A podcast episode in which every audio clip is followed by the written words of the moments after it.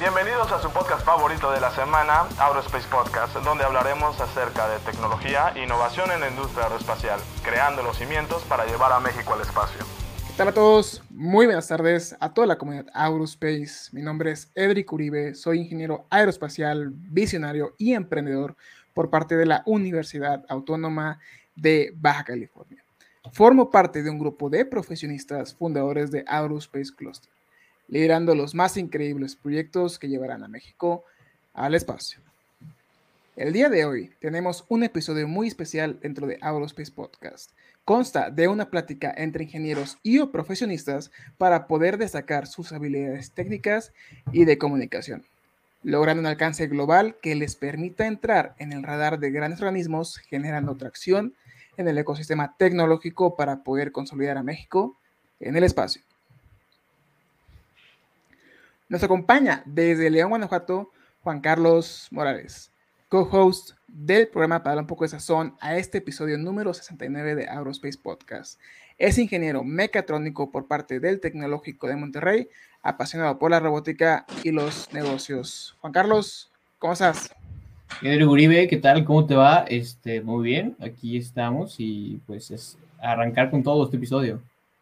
Por supuesto que sí. ¿Qué opinas que ahorita ya iniciando la, temporada número 4 del podcast, ya estamos involucrándonos en, diferentes eh, personas, entidades de diferentes eh, disciplinas, no solamente la parte aeroespacial, sino también de, medicina, de inteligencia artificial, eventualmente de cada una de las carreras que estamos tratando de involucrar en esta parte de la migración o evolución en el espacio, Juan Carlos.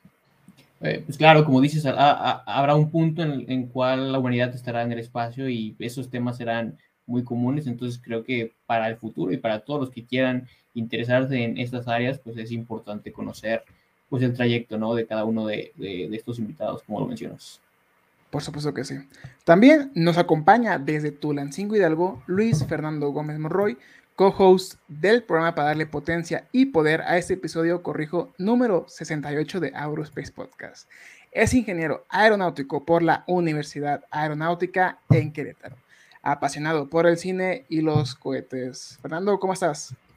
¿Qué tal? ¿Qué tal, Edric? Muy bien. ¿Y tú? Aquí ya andamos con todo y la verdad es que este episodio va a ser muy, muy especial. Así es. De hecho, ya estamos en este, un poquito más de, campo exponencial en todos tipos de disciplinas y pues tenemos un super mega invitado para el día de hoy. Primero que nada, agradeciendo a todos nuestros colaboradores de este programa y a nuestros aliados estratégicos como lo es el clúster aeroespacial de Baja California y a la UABC por ser pionera en temas aeroespaciales en México. Sin más preámbulo, me gustaría presentarles a una persona que está por poner el nombre de México muy en alto. Lleva siendo piloto de Aeroméxico por más de 15 años. Se graduó como astronauta científico en el programa Project Possum. Es una organización que utiliza la astronáutica para estudiar el papel de nuestra mesósfera en el cambio climático y desarrollar tecnologías espaciales compatibles. El programa involucra a participantes internacionales a través de cursos de educación y campañas de investigación inmersas en aeromonía y astronáutica. También fue presidente del Aerospace Human Factor Association, se graduó como eh, en medicina por parte de la Universidad Autónoma Nacional de México y fue presidente de la Asociación Iberoamericana de Medicina Aeroespacial. Es astronauta análogo por Mars Academy en Estados Unidos y también miembro del Aerospace Medical Association. Fue profesor de medicina aeroespacial en la Fuerza Aérea y Armada Mexicana y también como expresidente de la Asociación Mexicana de Medicina de Aviación y del Espacio y como todos estos, muchos otros logros más en la parte de medicina aeroespacial y aeronáutica. Para todos ustedes, en el podcast número 68, el doctor Carlos Salecrup. Doctor, bienvenido al programa, ¿cómo está? ¿Cómo están? Eh, qué gusto estar aquí con todos ustedes, qué gusto estar con tu auditorio. Por supuesto que sí. Eh, ahora sí que para no perder la costumbre, eh, tenemos aquí a nuestro host, Juan Carlos, quien hará la primera pregunta. Gracias, doctor, por aceptar la invitación. Con gusto. Claro, eh, doctor Carlos, me gustaría pues preguntarle cómo ve a la, industria espacial hoy en día, ¿no? ¿Cuáles son sus expectativas para los siguientes cinco años en su visión? Bueno, pues es una industria, o sea, hablando de la mexicana, es una industria en desarrollo. veo a gente joven muy animada que hay que encaminar perfectamente bien con proyectos, con soporte. Y bueno, pues a mí me tocó ser la generación sándwich, la generación que, que impulsa, la generación que crea y la generación que jala a las nuevas generaciones para que puedan hacerlo, ¿no? Muy bien, en, su perspectiva, ¿cuál sería una recomendación básica para alguien que quisiera estudiar algo relacionado con la industria aeroespacial? Que haga lo que más le gusta. Tenemos en todo el mundo gente que se dedica al espacio de todas, absolutamente todas las profesiones, de todas las disciplinas, incluso eh, pues de unos 3, 4 años para acá tenemos la encomienda de volver a juntar el arte con el espacio. Eh, hicieron una sinfonía padrísima con todo lo que es el clima solar. Le pusieron tonos a cada uno de los, de, los destellos solares y entonces, pues tú incluso lo puedes ver en vivo eh, con tonos musicales, cómo está la actividad solar y todo esto, ¿no? También esta parte del arte, ¿no? Que se perdió durante mucho tiempo, el volver a mezclar la pintura con inspiración espacial, eh, ya viene, ¿no? Ya viene todo esto y por supuesto para las misiones de larga duración, pues es una disciplina que algún tipo de, arte vamos a tener que dominar para este tipo de misiones. ¿no? Por supuesto, doctor. Yo tengo una pregunta, posiblemente ya se le haya preguntado este, en varias entrevistas, pero me gustaría saber, y aquí varios juegos también tienen la intriga de saber cómo es que distribuye su tiempo. O sea, me imagino que su agenda está muy catalogada o distribuida de tal manera que pudiera eh, abordar cada uno de los aspectos de su día a día, pero el, ser piloto, el ser médico por parte de la UNAM, eh, ahora sí que ¿cuál, cuál fue esa metodología para poder distribuir cada uno de los puntos claves en su ecuación. Pues no veo tele, es lo primero. Entonces, eh, realmente, y no pierdo mucho el tiempo en redes sociales y en todo este tipo de cuestiones, ¿no? O sea, realmente cuando uno se pone un objetivo, eh, eh, como estos, pues bueno, hay que administrarse perfectamente bien el tiempo. Yo creo que todo es tiempo, tiempo y movimiento, ¿no? Eh, tuve la fortuna de, ingresar a la Facultad de Medicina de la UNAM y a la par iniciar mi carrera como piloto aviador, ¿no? Cuando estaba terminando tercer año de medicina, fue la, estaba la huelga del MOSH y entonces pues había mucha incertidumbre si esto iba a seguir o no. Yo ya era piloto y pues hubo concurso en la Regional de Aeroméxico y entré. Y entonces entré a volar. Eh, no dejé a un lado medicina, yo ya desde antes ya era eh, paramédico eh, de la segunda generación de, paramédicos avanzados de la Cruz Roja, de paramédicos de terapia intensiva. Y bueno, pues todo esto me vale para irme, irme acomodando en los lugares que, que yo quería. me tocó de base en Monterrey y allá viví pues una, una muy feliz juventud por allá. Y este, pues eh, seguía yo de voluntario, yo soy voluntario de la Cruz Roja desde hace más de 25 años en, ambulancia de terapia intensiva. Y bueno, pues allá también entré a la Cruz Verde, estaba en la Cruz Roja y pues realmente continué allá mis estudios de, medicina parcialmente. Y luego en el ataque de las Torres Gemelas, pues eh, hubo un gran recorte. A mí no me tocó, afortunadamente, yo estaba por ascender de comandante en los aviones regionales pero eh, pues se dio la facilidad, afortunadamente, de pedir un permiso sin goce de sueldo a cambio de alguien que iban a liquidar. Y entonces regreso a terminar mi carrera de medicina a la UNAM eh, con la solicitud de que cada seis meses fuera a volar un mes y dentro de ese mes, una vez al año, eh, llevar mi entrenamiento anual, ¿no? De, de, emergencias, de procedimientos, de todo esto en los simuladores de vuelo. Entonces, pues fueron tres años más de, trabajo muy arduo porque mis vacaciones como piloto, eh, perdón, mis vacaciones como medicina era trabajar como piloto eh, en los veranos y en los inviernos. Y bueno, pues luego me tocó eh, el servicio social, pues hacerlo prácticamente, partirme en dos. Y ascendí a comandante de vuelo allá, fui instructor de vuelo en la Regional de Aeroméxico. Y luego cuando empiezo a concursar, bueno, concluyo mis, mis estudios de medicina, y empiezo a concursar para irme a hacer la especialidad de Estados Unidos, el programa que auspicia la NASA eh, eh, por allá. Y entonces, pues todo esto se va compaginando. Eh, me dicen, estás muy chico de edad todavía, calificas para todo, pero vamos a aguantarnos un poquito. continúa haciendo lo que estás haciendo, continúa preparándote y pues te vamos a dar la bienvenida en unos años, ¿no? Y posteriormente me transfieren a Aeroméxico, empiezo a volar como primer oficial los MD-80 en Aeroméxico y pues a los pocos meses me llaman y me dicen, ¿qué crees? Tenemos un lugar para ti, vamos a aceptar a gente menor de 30 años, eres bienvenido, pero te presentas en un par de meses, ¿no? Y pues bueno, agárrense y pues fui, estaba abierta una beca de CONACIT, fui, a inscribirme para el, para el concurso, a tramitar mis permisos sin goce de sueldo, a tramitar una, una visa especial. Y por fin me aceptaron y el día de la independencia de Estados Unidos yo estaba volando para allá, para el día siguiente presentarme eh, a mis clases, ¿no? a, mi, primer día de clases eh, de medicina aeroespacial en la escuela élite de, medicina aeroespacial, eh, que es un programa conjunto que se lleva con gente de, la fuerza, de las Fuerzas Armadas de Estados Unidos, las Fuerzas Armadas de todo el mundo. Y pues bueno, era el único programa que, aceptaba gente de otros países. Y pues bueno, pues así se fue acomodando todo. Eh, logré ser aceptado eh, porque para los internacionales pues hay que concursar. No es parte del programa eh, en sí para los internacionales, pero en las rotaciones que llevaban los norteamericanos me, aceptaron. Y bueno, una de esas rotaciones fue la de medicina espacial en el Centro Espacial Kennedy de, en Cabo Cañaveral, Florida.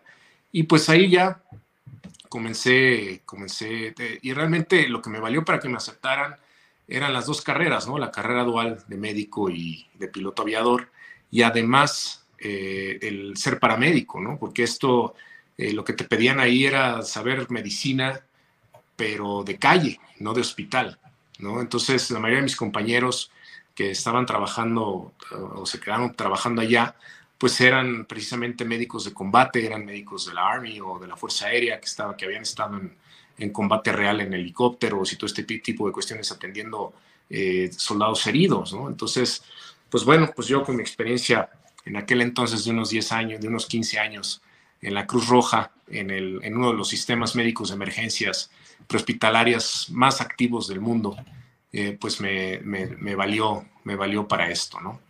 Y así entré, y así estuve con ellos. Eh, eh, entré, entré ahí en, en, varias, bueno, entré en una rotación y luego ya me quedé en varias estancias ahí con ellos, hasta eh, colaborando, ¿no? Investigación, desarrollo, eh, para las misiones, los preparativos de las misiones, todos los simulacros que hacíamos eh, y en las misiones en sí, ¿no?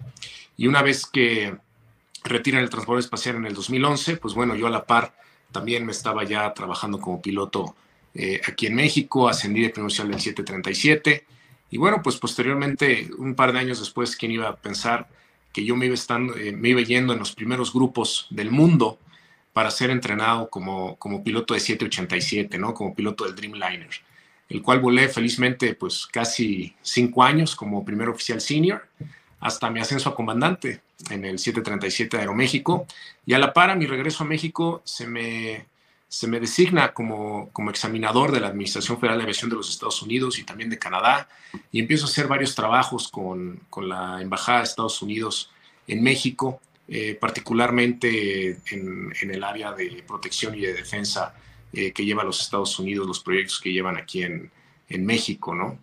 Y, y, bueno, pues todo esto se fue, se fue compaginando, no dejé el espacio a un lado, eh, me tocó eh, desarrollar y dar el inicio a la Agencia Espacial Mexicana. Estuve en la Junta de Gobierno de la Agencia Espacial Mexicana, fui de parte del grupo que desarrolló todas las políticas, eh, la política espacial mexicana. Me tocó desarrollar el área médica de la Agencia Espacial, particularmente pues dejarles impreso, dejarles escrito pues todo lo que tenía que, que estar haciendo el área médica de la Agencia Espacial Mexicana. Y pues bueno, eh, hace dos años ya es, concursé y quedé como instructor también de 737 NG de, de, de, nueva generación y 737 MAX.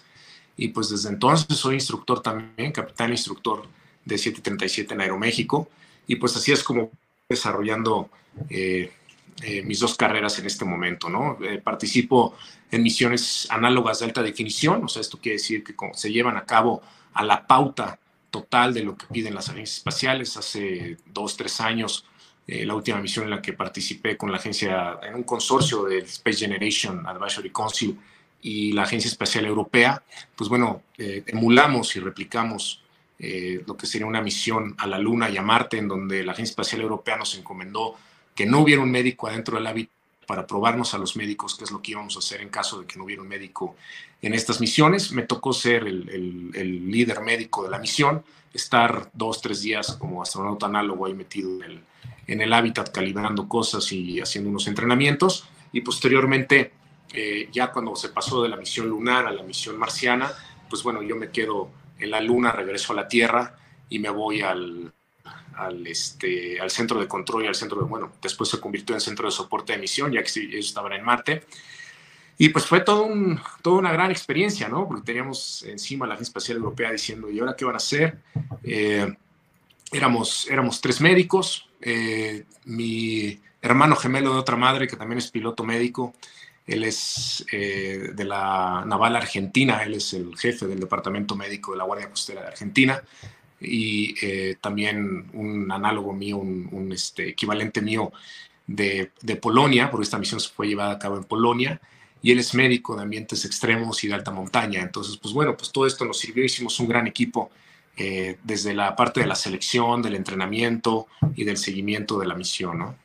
Y pues así es como se ha venido compaginando un poco, hago investigación también para las misiones de larga duración, estoy en varios equipos multidisciplinarios y en esta parte de factores humanos, pues también intervengo mucho, ¿no? No nada más en la parte eh, espacial, también en la parte de aviación, en donde es una sinergia, ¿no? De hombre-máquina. Vemos muchos temas de automatización. Con el MAX me tocó meterme mucho en, temas, de, en temas de automatización con fábricas, con, con las cuestiones de factores humanos, eh, de la integración humana a los sistemas eh, automatizados.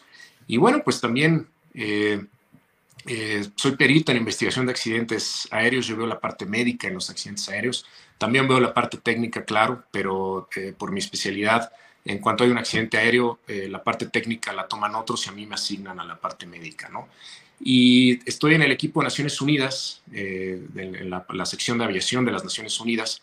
Hay toda una sección médica y estoy en ese equipo que se dedica a dictar todos estos temas de, de medicina de aviación y pues bueno, desde la pandemia del H1N1 eh, nos, juntamos en un equipo que se dedica precisamente a la contención de enfermedades y a no esparcir enfermedades por medio de la, de la aviación, ¿no? Y ahorita, pues con este tema del COVID, pues cada semana nos juntamos, son juntas a las 5 de la mañana, porque pues nos tenemos que conectar los de todo el mundo, y pues aquí en México nos toca conectarnos a las 5 de la mañana, y bueno, pues eh, estar analizando los protocolos que debemos estar siguiendo todos, ¿no? Es algo, una pequeña introducción de, cómo se ha venido compaginando todo. Realmente por eso les digo, pues hagan lo que más les gusta. Eh, en este tipo de misiones, pues hemos tenido hasta diseñadores gráficos. Quien crea que siendo diseñador gráfico no te puedes dedicar al espacio, pues está equivocado.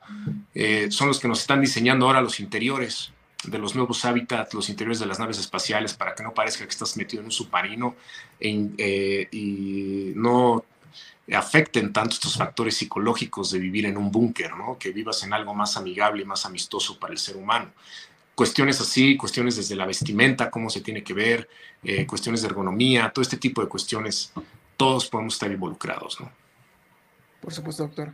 Ahora sí que es una trayectoria bastante eh, impresionante. Vamos aquí se ve la palabra a Frecho para que siga con las preguntas, pero pues muchas felicidades por toda su trayectoria. Sí, claro que sí, doctor. Eh, pues la verdad, yo creo que de, todas las personas con las que he tenido gusto de platicar, pues usted es el, el, más cercano a, Batman de, de, lo que he estado nunca. Entonces, este, la verdad es algo, es algo increíble todo lo que ha, ha conseguido, igual como lo estaba platicando, cómo ha administrado su tiempo, eh, todo lo que no es la pérdida. Pero cuéntenos, ¿de dónde viene el gusto específico de la parte del espacio? Porque ahorita nos comentó cómo es que a través de lo que usted le gusta, que es la, pues, el ser un piloto, el ser este médico, pues ha llegado a, esto, pero ¿de dónde viene su gusto de la parte espacial? Pues mira, mi primer juguete fue una ambulancia y mi segundo juguete fue un cohete. Eh, y era un cohete de secciones porque todavía no volaba el transbordo espacial. Y entonces era un cohete que tenía varias secciones como, como los cohetes Mercurio, los cohetes de la, de la época del Apolo. Y pues desde entonces, ¿no? Desde entonces me llamó la atención. Eh, mi papá de muy chico me regaló un, telescopio y pues aprendí algo de astronomía y aprendí a ver eh, el manto estelar y admirarlo y a saber que no, que somos un puntito en un océano, ¿no? Y entonces, pues yo creo que todo esto involucró este tema de, de, empezarme a llamar la atención por el espacio, cuando surge el transbordador espacial y los astronautas que estaban escogiendo, ¿no? Escogían eh, a pilotos, precisamente, porque como piloto te entrenan a ver más adelante. Tú, tú no puedes estar volando el avión en, en, un momento actual porque el avión te come, ¿no? No es de que algo pasa y pues te frenas y ves qué pasó, ¿no? O le pones pausa y, y ves qué onda, ¿no? Tú tienes que estar adelantado en todo momento y por ese tipo de pensamiento que nos inculcan y por ese tipo de experiencias que eh, pues a la mayoría de los que escogen eh, para este tipo de misiones pues son pilotos. Y además se les, se les pedía otro tipo de preparación, ¿no? Y yo quería ser ingeniero electromecánico, a mí me encanta la mecánica, eh, le doy, este, restauro coches antiguos y, y, autos clásicos y de repente también los corro, ahorita ya, ya no tanto, ya me empieza a dar un poquito de miedo. Pero este, pues bueno, ya de repente les meto demasiada potencia, entonces por eso ya me empieza a dar cosita meterles así. Pero pues bueno, la mecánica y la electrónica fue una, eh, pues es una de mis pasiones, es uno de mis hobbies y esto fue lo que me fue brillando, ¿no? A ser ingeniero eh, electromecánico, pero cuando yo estaba en la prepa me pedían servicio social, acabé en la Cruz Roja haciendo servicio social como socorrista, me empezó a ir muy bien, me empezó a encantar la medicina, me empecé a enfocar a eso, este, pues hasta el grado de que acabé estudiando medicina, pero siempre quise ser piloto y no lo quise dejar de lado.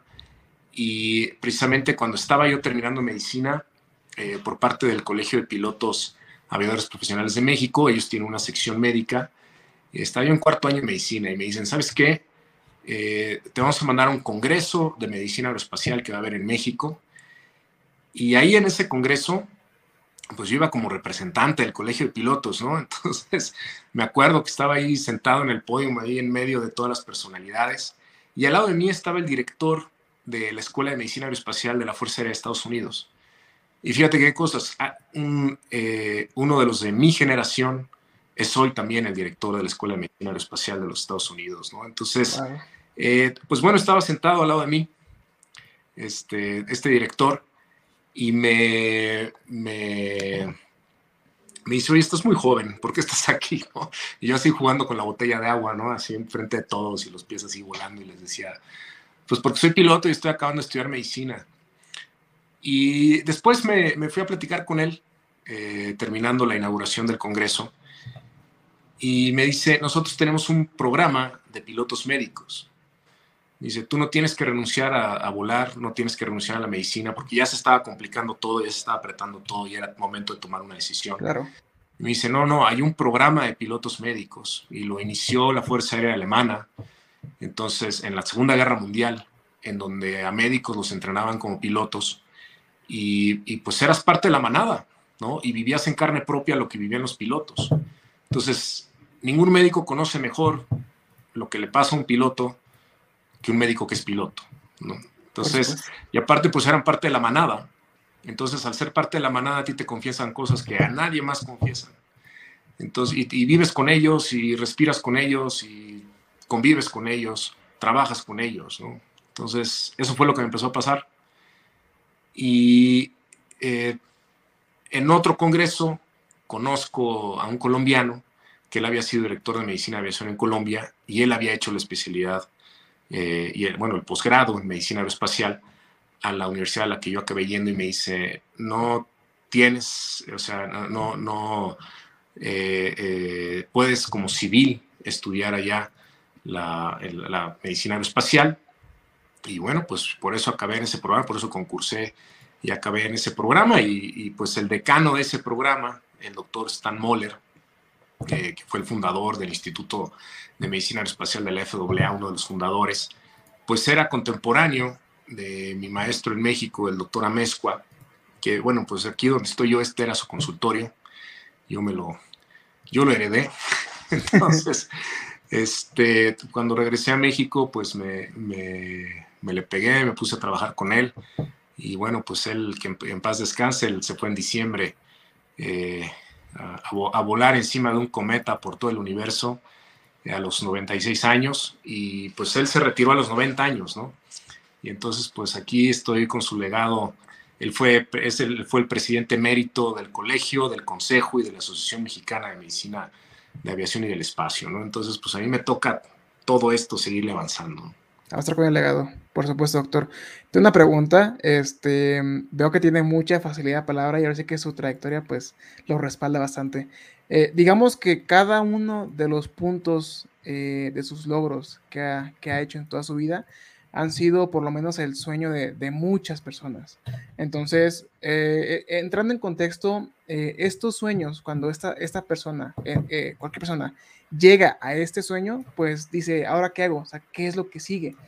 Vemos que usted llega, cumple un sueño, luego cumple otro, luego después cumple el siguiente. O sea, nos da a entender que existe algo más adelante que lo motiva día con día para llegar a ese sueño, doctor. ¿Cuál es su sueño? Irme a montar en una estrella. Yo creo que ese es el de, el de todos, ¿no? O al menos agarrar tantito polvo lunar. Eh, para allá es para dónde, ¿no? Y todas las, lo demás, pues es el camino y son exigencias, ¿no? A mí me decía un astronauta retirado, me decía, mira, eh, hay quien se gradúa como astronauta y nunca va al espacio. Y hay quien dedica toda su vida a ser astronauta y también nunca va al espacio y no tiene, llegan a no tener familia, a no tener tiempo, a no tener vida. Este, y hay quien va al espacio, regresa y ahí no acaba, ¿no? Todavía tienes que andar de gira por todas las ciudades y por todos los pueblos dando conferencias, este, educando a la gente, educando a los que vienen, si, eres, si te quedas como parte de la tripulación de astronautas o del grupo de astronautas, pues te, tienes que seguir entrenando. Es un ritmo eh, de vida bastante, bastante pesado, eh, bastante comprometido. Y me dicen, al final lo que va a contar es lo que hiciste en todo tu camino, ¿no? Y al final lo que va a contar también es que no se te olvide, pues, vivir tu vida, y la mayoría de nosotros, eh, eh, pues nos pasó eso, ¿no? Empezamos a vivir nuestra vida ya mucho más grandes, ya todos mis amigos estaban casados, todos mis amigos tenían hijos, y este, pues yo apenas así como que teniendo tiempo para conseguirme novia y todo este tipo de cuestiones, ¿no? Es, es, es parte de eh, el compromiso que, que, que, hay, parte de las exigencias que, que, tiene, que tiene pues este tipo de, de disciplina, ¿no? Y pues sí, el soñar, ¿no? A mí me funciona mucho, eh, me lo recomendó eh, un, buen amigo también de la carrera aeroespacial, me dijo, mira, tú pon algo que te recuerde lo que quieres hacer y que lo veas todos los días. Ponlo en el refrigerador o ponlo al lado del espejo del baño o ponlo en tu teléfono o ponlo donde sea, pero algo que te recuerde por qué estás haciendo estas cosas y, y hacia dónde vas, pero tampoco se te olvide vivir y disfrutar el camino, ¿no? Entonces yo creo que este es la gran, la gran recomendación. No nada más todo es compromiso, no nada más todo es carrera, no nada más es, este, porque aparte pues, tienes que poner a estudiar idiomas y tienes que hacer otras cosas y, y eh, llega un momento en el que dices, bueno, pues los miércoles voy al cine, ¿no? y, ese era mi gran, mi gran relax.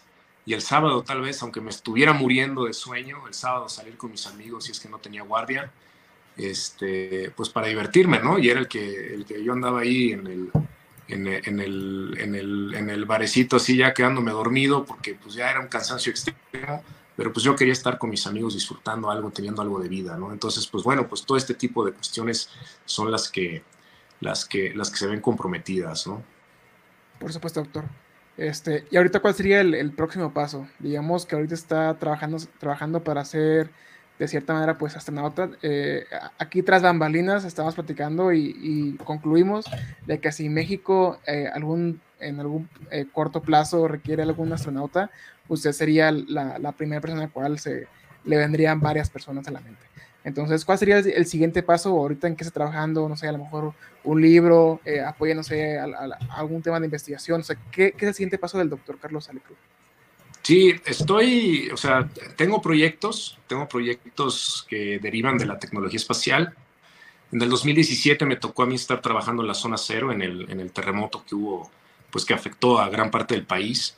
Eh, y a mí, pues desgraciadamente me toca trabajar eh, donde fue el derrumbe del edificio de oficinas y había eh, varias personas atrapadas, ¿no? Y en ese momento, pues yo me doy cuenta que nos quedamos, la tecnología que teníamos, pues era la misma, ¿no? y llegaban los perros este, olfateadores, los de vivo y los de muerto, y olían un rastro, y, pero pues el, rastro de olor puede salir por varios lados, y entonces pues no sabes si son tres personas o si es una o qué es, y con los escáneres pues también sensan movimiento, pero pues de repente este, comprometes todo un equipo multidisciplinario y comprometes vidas humanas para meterte en una estructura colapsada por donde podemos seguir apuntalando y pues vamos sacando una rata, ¿no? Entonces, eh, eh, utilizando tecnología espacial, eh, tengo, tengo este proyecto, utilizando tecnología de rovers con tecnología médica, pues precisamente para podernos meter y mapear los derrumbes y ubicar a los vivos de inmediato, pues estamos llegando ya a un punto que ya tal vez podamos ubicar gente que no va a poder ser rescatada, pero que va a seguir viva en ese momento y pues bueno, van a poder tener la oportunidad tan siquiera de, de despedirse de su gente, ¿no? Pero sí hay veces que, que, en los derrumbes pues sabemos que todavía la gente vive, sobre todo los que están en los pisos de hasta abajo, y pues de aquí a que llegamos a ellos ya es muy tarde, ¿no? Entonces con estas tecnologías lo podemos hacer, los podemos ubicar, no perder tiempo en estar eh, apuntalando en lugares donde no. Eh, este es uno de ellos, el otro en el que estoy involucrado es en un ventilador pulmonar que tiene impresión de 3D, este ya, ya fue probado en la estación espacial y ahorita se está llevando las certificaciones, eh, el inventor es japonés y en, en, Japón se están llevando las certificaciones de lo equivalente allá a la COFEPRIS o a la FDA para, pues yo diría que se pueda comercializar, pero no se va a comercializar, es encargo del, del inventor, eso se lo va a dar al mundo, ¿no? O sea, tú con una impresora en 3D, ¿cuántos ventiladores pulmonares quieres? 20, se imprime y es el primer dispositivo médico funcional impreso en 3D y pues para misiones espaciales es excelente, ¿no? Imagínate si en el Apolo 13, en donde les falla este conector del, del sistema de, de, presión del Apolo, eh, pues hubieran traído una impresora en 3D, pues se imprime, se pone, se acabó el problema y pues desde, desde todo este tipo de cuestiones, pues ya también en todas las naves espaciales, sobre todo en la estación espacial, no en las naves espaciales, en la estación espacial, se tiene una impresora de 3D de muy alta resolución para solventar estos problemas, ¿no? Y esos son eh, algunos de los proyectos en los que ando, ando metido. Estoy también metido con un proyecto de la Sociedad eh, Colombiana de Medicina Aeroespacial. Eh, vamos a hacer un libro, están haciendo ellos un libro de medicina aeroespacial latinoamericano, el, de los primeros libros que va a haber en Latinoamérica de esto. Y pues me invitaron a mí a participar también como, como coautor en algunos en algunos capítulos, ¿no? Entonces, pues ahí va, ahí va esto. Realmente mi trabajo como capitán instructor me tiene en el 737, me tiene bastante, bastante ocupado. Es una disciplina que me encanta y que estoy desarrollando. He dado clases desde mis primeros años de estudiante en la UNAM, he dado clases en la Cruz Roja desde que era paramédico, pues te ponían a dar clases a los de nuevo ingreso y todo esto, y pues ha sido algo que, que, que, te, que, te, obliga a aprender, te obliga a saber más, el, el, ser, el ser profesor te obliga a aprender, aprendes más que todos los demás y, y, pues te obliga también a desarrollar esta parte de empatía, esta parte humana que, que todos necesitamos, ¿no? Entonces, pues bueno, pues a la par va esto, este, y bueno, pues lo que sigue es seguir tocando puertas, ¿no? Ahorita estamos como, a por, yo, yo estoy seguro que todas las crisis, yo gracias a las crisis eh, pude hacer lo que hice, si no, no hubiera podido pedir permisos, si no, no hubiera podido estar brincando de un lado al otro. De, y bueno, pues esta crisis es una oportunidad para, para estudiar y para desarrollarse. Eh, cuando no hay trabajo, pues hay que estudiar y prepararse. Claro que sí. Doctor, última pregunta antes de pasar aquí las preguntas de cultura general. Eh, aquí alguien en el chat preguntaba alguien, a, algo sobre el, el, regreso a la luna. Eh, voy a un poquito reformular la pregunta para que sea un poquito más interesante la, la, la respuesta. Eh, usted, usted que está un poquito más involucrado en la parte aeroespacial y directamente con el tipo de, gobiernos eh, pertinentes, eh, ¿qué, ¿qué, opina del regreso a la Luna y más que nada la parte de, México? O sea, ¿realmente existe una posibilidad, aunque sea 1%, de que México realmente se ponga las pilas y que involucre dentro de sus programas algo que pueda llevarlo a la, Luna como ahora sí que como país de, primer mundo? Claro, bueno, esta última parte tal vez haya que preguntársela a la gente de la Agencia Espacial Mexicana, porque no, no estoy involucrado este, de lleno con, todo esto, ¿no? Me gustaría darles una, respuesta, pero quienes tienen la respuesta y, que tienes, y quienes tienen la verdad de esto, pues es la Agencia Espacial Mexicana, ¿no? ¿Cómo veo yo el regreso a la Luna? Lo veo en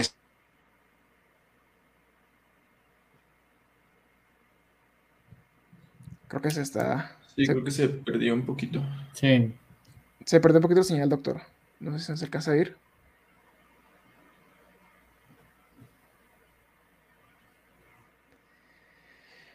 Muy bien, pues en lo que se conecta el, el doctor Carlos, no sé qué, qué opinas este momento, eh, Juan Carlos, aquí tu tocayo.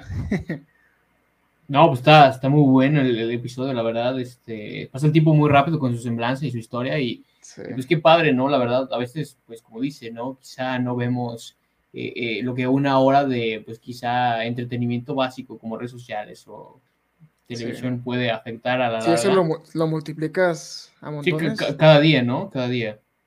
Y, y, pues claro, vemos el ejemplo con, con, con el doctor Carlos, ¿no? O sea, y, y, es muy curioso, ¿no? Porque a veces, pues nosotros como, como pues personas normales, quizá por así decirlo, pues bueno, tenemos colegas, ¿no? De que pues, cada uno con uno igual, pero por más eh, diferente que sea, pues hay, hay gente como, como ya, él, ¿no? Ya lo tenemos de rezo, doctor. La tecnología no nos puede fallar. Es algo que también tenemos que, tenemos que aprender con todas estas cosas de automatización y tecnología y todo. Nos pasa mucho en los aviones. Nos falla la tecnología y ya hasta casi casi es una emergencia a veces, ¿no? Y sí, pues claro. sigue siendo un avión y hay que seguirlo volando, ¿no? Entonces, pues esto es parte de y lo que y es parte de lo que vamos a vivir en las misiones de larga duración, ¿no? Yo les decía del regreso a la luna, eh, indispensable como un trampolín para las misiones de larga duración el asentamiento humano en la Luna, en tener un campamento lunar en donde tengamos gente hasta por un año o tal vez más tiempo allá arriba, pues precisamente para que sea el desarrollo y que sea el trampolín para las misiones marcianas. ¿no? O sea, esto, mm. es, esto es parte de, yo lo, lo siempre lo he, lo he bienvenido ¿no? En esta parte y bueno, pues estar en los equipos que se dedican a esto, no directamente con agencias espaciales eh, eh, grandes, pero sí con este, este grupo de médicos y este grupo de profesionistas que se dedican a esto, ¿no? Y que son los que, los que le dan pauta a las agencias espaciales para precisamente, o agarran proyectos de las agencias espaciales para precisamente poder desarrollar esto, ¿no? O sea, eh, para las misiones de larga duración todavía nos falta mucho. Eh, eh, me refiero a mucho, no de tiempo, pero me refiero a la parte psicológica, es un tema que nos puede llegar a impedir Vamos, aquí, no sé, los primeros tres meses de pandemia, en donde realmente encerraron a la gente y te podías seguir asomando al balcón, podías seguir saliendo a, a pasear al perro o a hacer compras. En este tipo de misiones no vas a poder hacer eso. Y pues la parte de convivencia, ¿no? Y la parte de trabajar como equipo. Entonces, para que se den una idea, los, después de tres días de misión uno se empieza a sentir como se siente la gente ahorita, ¿no? Entonces, eh, eh, pues esta parte psicológica es muy importante. El cuerpo humano también, no nada más que sobreviva, sino que trabaje bien. La protección contra radiación. Y pues también, ¿qué vamos a comer todo este tiempo? Sí. ¿No? Entonces, y la mayoría de las grandes odiseas del ser humano se han visto interrumpidas por un evento médico o han fracasado, las que han fracasado ha sido por un evento médico. Entonces, pues también en esto los médicos estamos muy metidos para prevenirlo. Por supuesto que sí, doctor. Muy bien, igual por los tiempos eh, agradecemos bastante, así que la, la, trayectoria, la conversión y parte de su vida que nos ha platicado. Vamos a pasar a las preguntas de cultura general, esperemos que algunas se puedan responder. Eh, la primera de ellas, ¿cuál sería su comida favorita, doctor? La comida china me gusta mucho, la japonesa también me gusta, y el marisco mexicano. ¿El marisco de, de qué parte le gusta? El, el de Baja, el de Mazatlán. Atlán. Y también tengo que decir el de Veracruz, si no me crucifican. Entonces... Muy bien. Pero sí, y... el estilo Baja o el estilo Mazatlán, yo creo que es lo mejor. Excelente. Eh, ¿Canción? ¿Canción favorita, doctor? Híjole, tengo muchas, ¿no? Pero de Frank Sinatra, la de Llévame a la Luna, esa es una de las, de las, de las mejores que hay. Por supuesto. Esperemos que se la pueda responder, porque no, ¿cuál es su videojuego favorito, doctor? Uy, hace mucho tiempo que no juego un videojuego. Mario Bros. No el sé. Tetris, que es el que me acuerdo. Tetris. Y la, la, última pregunta de mi parte, si su vida fuera sacada de un libro, ¿cómo se llamaría ese libro, doctor? Ah, pues yo creo que La Gran Aventura de Carlos Salicrup. Excelente. Juan Carlos, adelante. Claro. Doctor, nosotros tenemos una, una quiniela y a todos nuestros invitados en nuestro podcast preguntamos cuándo cree usted, doctor Carlos Electro, que el humano llegará al planeta Marte y que nos pueda dar un poco de, de pues sí, qué, qué es lo que piensa ¿no? de este evento que ya va a pasar. Pues mira, esto depende de cuánto dinero sean eh, capaces de invertir en estas misiones, ¿no? El mismo Elon Musk nos lo decía una vez así de, denme el dinero y en un año estamos allá, ¿no? El- ese es el tema. El tema es la, qué, qué tanto esté dispuesto el mundo a invertir en ello. No va a poder ser una misión de un solo país, es una misión multinacional, multidisciplinaria. Eh, así como vamos, yo creo que cada año nos dicen que en 10 años, Sí, así, así, sí. dicen. Entonces, ¿en 10 años sería? en 10 años.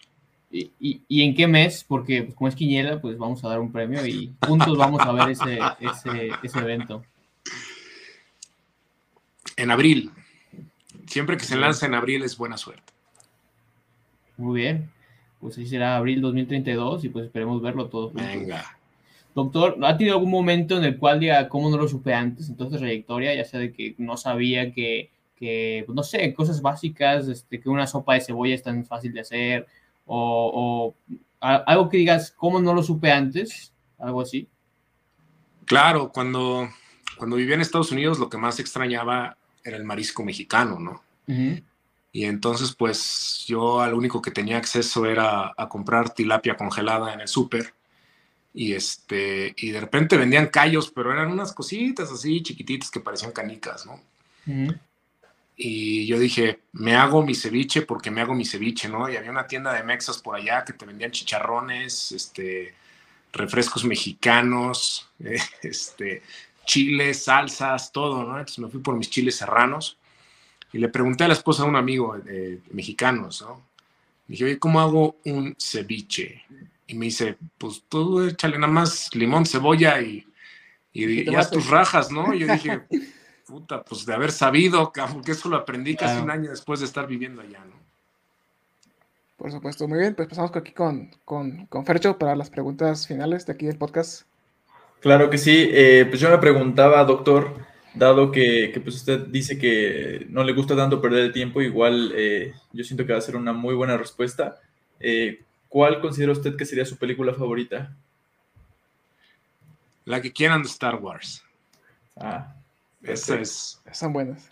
la que sea. ¿No, no le gustó la película del aviador? Estábamos platicando que usted es como este Howard Hughes. Howard Hughes.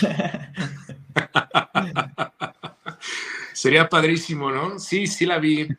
Este, muy buena, ¿no? Un, un gran visionario, eh, alguien que no se conformaba con, con un no, ¿no? Yo creo que eso también ha sido parte de mi vida. El, si supieran cuántas veces he escuchado no y me cerraron la puerta y te la cerraban en la cara o llegabas a tocar y abrían la puerta y le decían a la secre, dile que no estoy, ¿no? Y yo así de, pues me metía, ¿no? Si no me brincaba por la ventana o a ver qué hacía para conseguir lo que necesitaba conseguir. Eh, y si tuviera la atención de todo el mundo, eh, ¿qué es lo que les diría, doctor? Híjole, que respiren todos profundo, que saquen el aire, que se encierren 10 días todos al mismo tiempo y esto se acaba. ¿no? Eso les diría en este momento. Y pues que somos un punto insignificante, un, un cach- un pedacito de grano de arena en un océano. La vida no es tan complicada cuando la ves así, ¿no? Por supuesto, doctor. Tengo una última pregunta, si me permite, antes de finalizar. Usted básicamente pues, es un referente de la medicina aeroespacial. ¿Cuál es el futuro de la medicina aeroespacial? ¿Tendremos más doctores eh, Carlos Alecruz o así que la evolución va a ser, eh, no sé, eh, parcial, exponencial? ¿Cómo, ¿Cómo usted ve la medicina aeroespacial en los próximos 10 años aquí en México? Es, es, esta es una gran parte que hay que desarrollarla, ¿no? En base a cómo nos vayan aprovechando eh, a nuestra especialidad como cualquier otra, ¿no? O sea, hay pediatría, cirugía, cardiología, medicina interna, etcétera. Pues una también es medicina aeroespacial, ¿no? Y no nada más es la parte de hacer certificaciones médicas a pilotos, a sobrecargos, o a mecánicos, o a controladores. Eh, la medicina aeroespacial es medicina de ambientes extremos, selva, polar, desierto, alta montaña, subterránea, submarina. Vemos mucho de medicina hiperbárica de, todos los ambientes extremos de la Tierra, pues somos investigadores de accidentes aéreos, llevamos epidemiología, bioestadística, este, eh, esta parte también de, como yo te decía, de, epidemiología eh, aeronáutica y de epidemiología humana, yo creo que eh, somos de los que más llevamos epidemiología antes de los epidemiólogos, ¿no?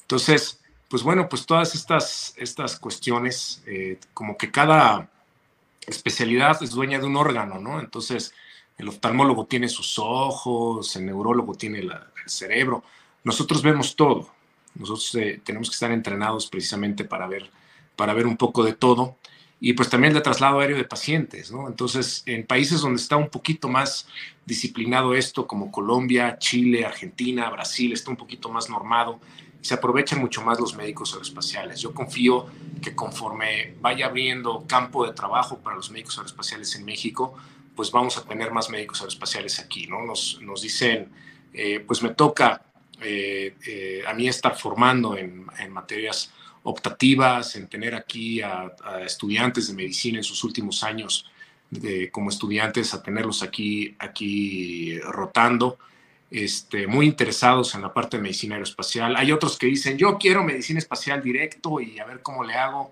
y voy a hacer otra especialidad. Y digo, bueno, pues para llegar al espacio tienes que pasar por todos los ambientes extremos de la Tierra y dominarlos, ¿no? Por eso es tan importante la medicina aeroespacial. Las Fuerzas Armadas, afortunadamente, eh, Fuerza Aérea, Marina, eh, eh, toman mucho en cuenta esta parte de medicina aeroespacial y la están desarrollando muy bien.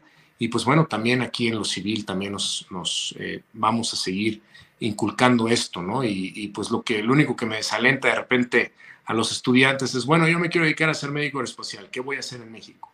¿No? ¿A qué me voy a dedicar aquí en México? pues eso habría que revisar el campo de trabajo que podemos llegar a tener, porque pues lo que sucede muchas veces es que hay que emigrar para precisamente eh, continuar trabajando en esto, ¿no? Con alguna agencia espacial, con alguna agencia de aviación de gobierno, etcétera. Así es, doctor. Muy bien. Pues ahora sí que agradecemos enormemente todo su tiempo. Eh, que este episodio del podcast, siendo tipo radio en formato grabado, en vivo, este, distribuido en, en, en, plataformas como Spotify, Amazon, Facebook, YouTube, sirva como inspiración y motivación día con día para los próximos, no solamente médicos, sino también los próximos ingenieros, eh, inclusive astronautas que quisieran involucrarse en la parte de medicina. Entonces, Juan Carlos, ¿cómo cerramos con broche de oro este episodio con el doctor Carlos Salicrup, episodio número 68 de Audospace Podcast? No, pues la verdad que todos se motiven y que vean que se puede y claro que todos podemos, ¿no? Menos horas de diversión vana, ¿no? Menos Netflix. Menos Netflix. Muy bien, doctor. Eh, doctor, si alguien gusta colaborar con usted, ¿por qué medio lo pudieran contactar? Pues lo más fácil es un correo electrónico, aerospace como doctor, aerospace arroba gmail.com y también en Instagram está también el Aerospace MD o en el Twitter, ¿no? También tengo el, el Aerospace MD y pues ahí me pueden localizar. Eh, de repente subo fotos padres eh, de cosas que veo, de vistas, de este, amaneceres. Eh, soy de los pocos afortunados en poder ver dos amaneceres y dos atardeceres en el mismo día cuando voy de vuelo. O sea, eh, estás viendo el atardecer, despegas, te sale el sol otra vez y otra vez se vuelve a meter. Bueno, pues todo esto, eh, de repente estas vistas, cuando ya es una fase de vuelo no crítica, pues las puedo documentar y, y pues ahí las tienen. ¿no? Por supuesto que sí, doctor. Pues ahora sí que, como dicen muchos, eh, le regresamos parte de su noche para que pueda seguir laborando, salvando vidas o inclusive pues aprendiendo cosas nuevas. Doctor, ha sido un gusto. Este, así que esperemos en próximas eh, pláticas poder seguir colaborando. Por ahí tenemos varios proyectos, pues así que ya depende mucho de su disponibilidad, doctor. Hombre, el gusto es mío. Eh. muchas gracias y gracias por prestarme su auditorio. un gusto conocerlos. muchas gracias, doctor. Muchas gracias. Hasta luego. Noches. Hasta luego. Gracias por escucharnos. Si te gustó este episodio, compártenos en redes sociales. Encuéntranos como Aurospace Technology Cluster. Te esperamos en la siguiente edición. Hasta la próxima.